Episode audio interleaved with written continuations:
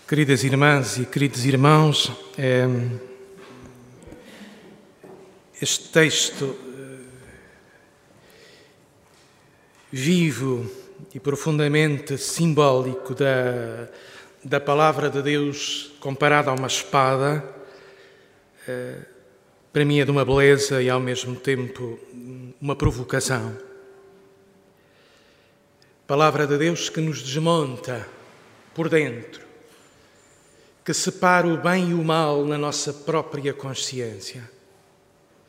A palavra de Deus é viva e eficaz, mais cortante que uma espada de dois gumes, penetra até ao ponto de divisão da alma e do espírito.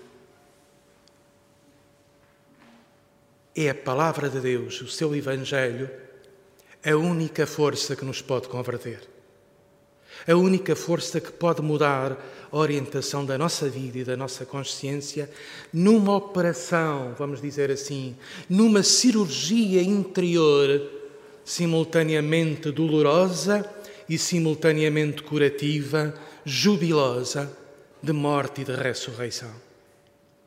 Pela ação do Espírito.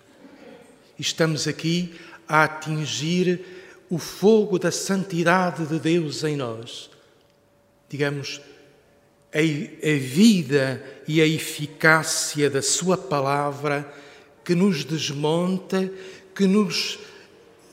De, que mata em nós as raízes do ódio, da violência, do mal e nos torna progressivamente ressuscitados.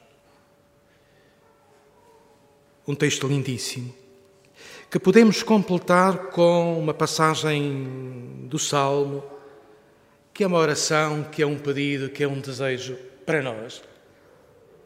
Ensinar-nos a contar os dias, os nossos dias, para chegarmos à sabedoria do coração. Ó oh, Senhor, ensina-me a contar os meus dias para chegar à sabedoria do coração, para chegar a consciência da beleza da vida. Do que é viver a sério e em verdade. Não se trata de uma contabilidade meramente estatística da soma dos dias, mas de sugar na soma dos dias a intensidade da vida, no seu contraditório, nas suas contradições. De nos sentirmos amassados pelas situações, pelas relações, pelos acontecimentos, pela sucessão de dores e alegrias que vamos tendo ao longo dos dias e ao longo dos anos e saboreando que tudo isso é vida, na sua grandeza, na sua pobreza, na sua força, mas também na sua fraqueza.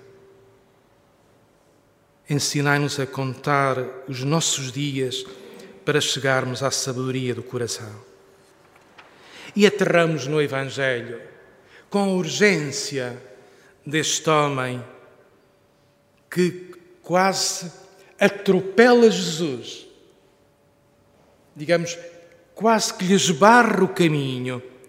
Jesus ia pôr-se a caminho quando um homem se aproximou, correndo, ajoelhou-se diante dele e lhe pergunta: Mestre, o que hei de fazer para alcançar uma vida plena, uma vida feliz, uma vida definitiva, a vida eterna?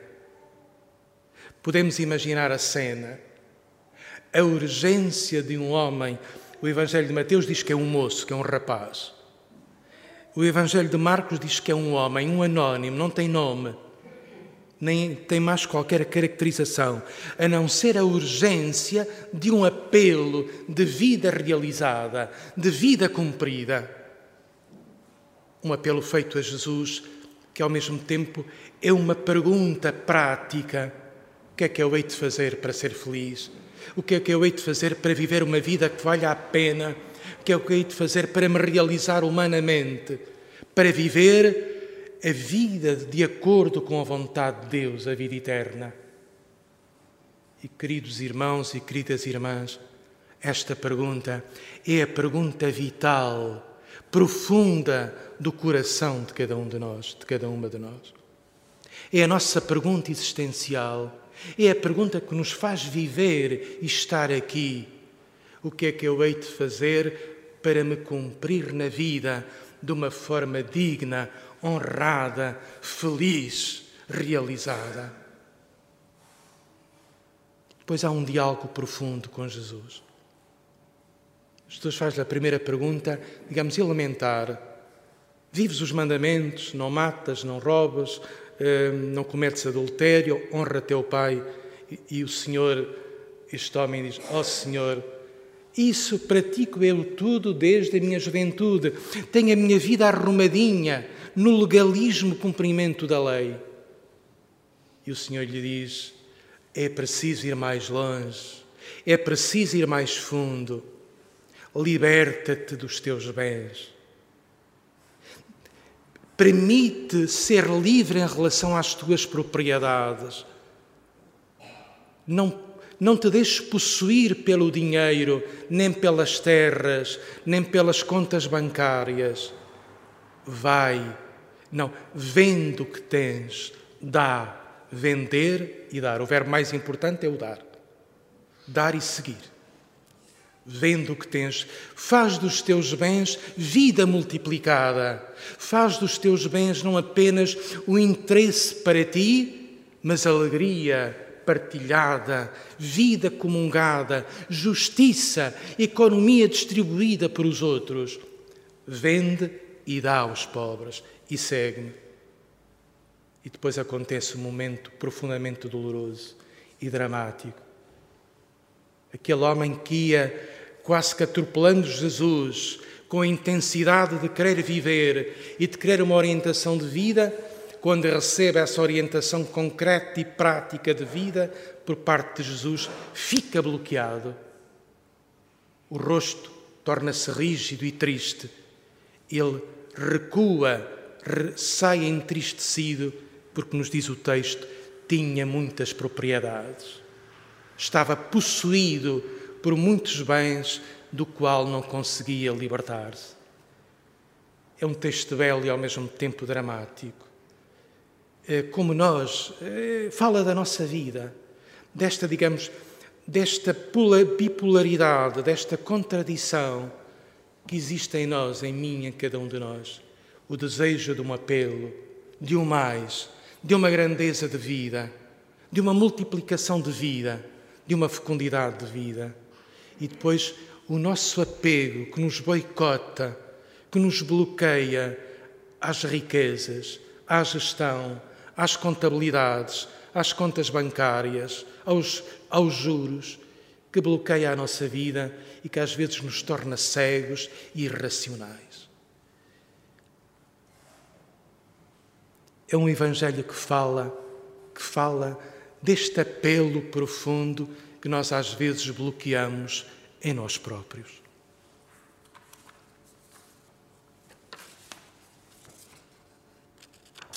Mudando de assunto. Durante a semana que passou,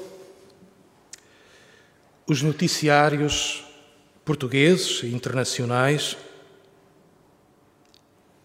relataram as conclusões da Comissão Independente sobre os Abusos Sexuais na Igreja em França. Conclusões chocantes, arrepiantes, que o Papa Francisco chamou uma vergonha. Foi, como o presidente da comissão o disse, uma descida ao abismo do mal na Igreja Francesa. Atravessar o mistério da iniquidade, do, da qual, desta travessia, ninguém ficou ileso própria equipa, que foi uma equipa interdisciplinar, reunindo teólogos, canonistas, sociólogos, comissão de apoio às vítimas, comissão de apoio à infância, legisladores, a certa altura, precisou de acompanhamento psicológico, porque atravessar a realidade e ouvir o grito das vítimas, o relato das vítimas, foi profundamente doloroso. O relatório procurou dar voz às vítimas e foi elaborado em função das mesmas. Atravessando a vergonha, o abismo, do mal praticado por clérigos, por religiosos e por leigos, protegido com a sacralidade da Igreja, dos sacramentos e da própria condição missionária. E aqui está o escândalo. Uma missão de vida torna-se numa violência de morte. Concluiu-se concluiu que os abusos foram cometidos por agressores dentro de quadros institucionais, no, na missão da Igreja. Protegidos com o silêncio das instituições, em que se não teve em conta o grito das vítimas.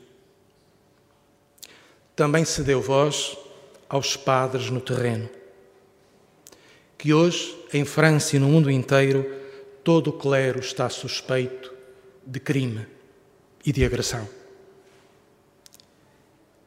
E por isso, todos pagam pelas maçãs podres que alguns o foram.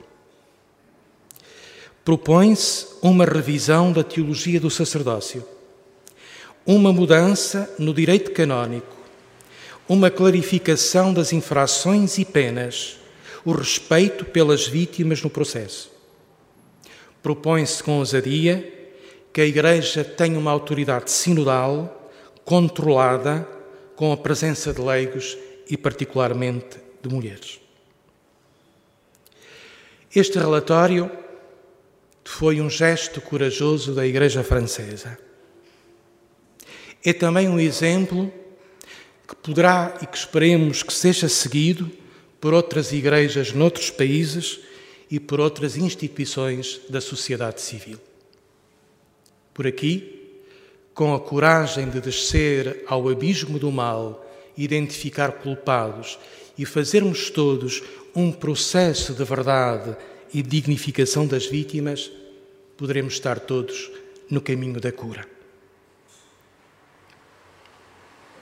A par destas notícias, uma outra nos alegrava, embora fosse triste. Falava-se bem da Igreja também. E bem, muito bem, honradamente bem, de um sacerdote que marcou a Igreja contemporânea, o Padre Vítor Feitor Pinto. Era, no contexto de outras notícias, uma notícia redentora. A Igreja também é notícia e pelas melhores razões. O testemunho do Padre Vítor, a sua paixão pelo serviço à Igreja e à sociedade, a alegria de ser padre, a cultura da amizade que cuidava, a sua voz autorizada de perito em questões de bioética. Foi um apaixonado pelo concílio e protagonizou em Portugal os primeiros momentos da recepção do Vaticano II e sempre foi fiel à renovação conciliar. Marcou, em pleno tempo revolucionário, o início de uma pastoral juvenil e nos anos 80 em período de pouca prática religiosa, liderou uma pastoral de valorização do domingo. E depois entra no campo da saúde, da bioética, acompanhando os processos legislativos do testamento vital, da doação dos órgãos, dos cuidados paliativos, da pastoral da saúde em contexto hospitalar. Tanta ajuda dialogando no Parlamento com as comissões parlamentares, sendo voz respeitada à direita e à esquerda e honradamente reconhecida a sua voz num voto de louvor unanimamente expresso pelo Parlamento. Custa-nos a sua partida, mas, sobretudo, damos graças a Deus pelo dom do seu testemunho à Igreja e à sociedade.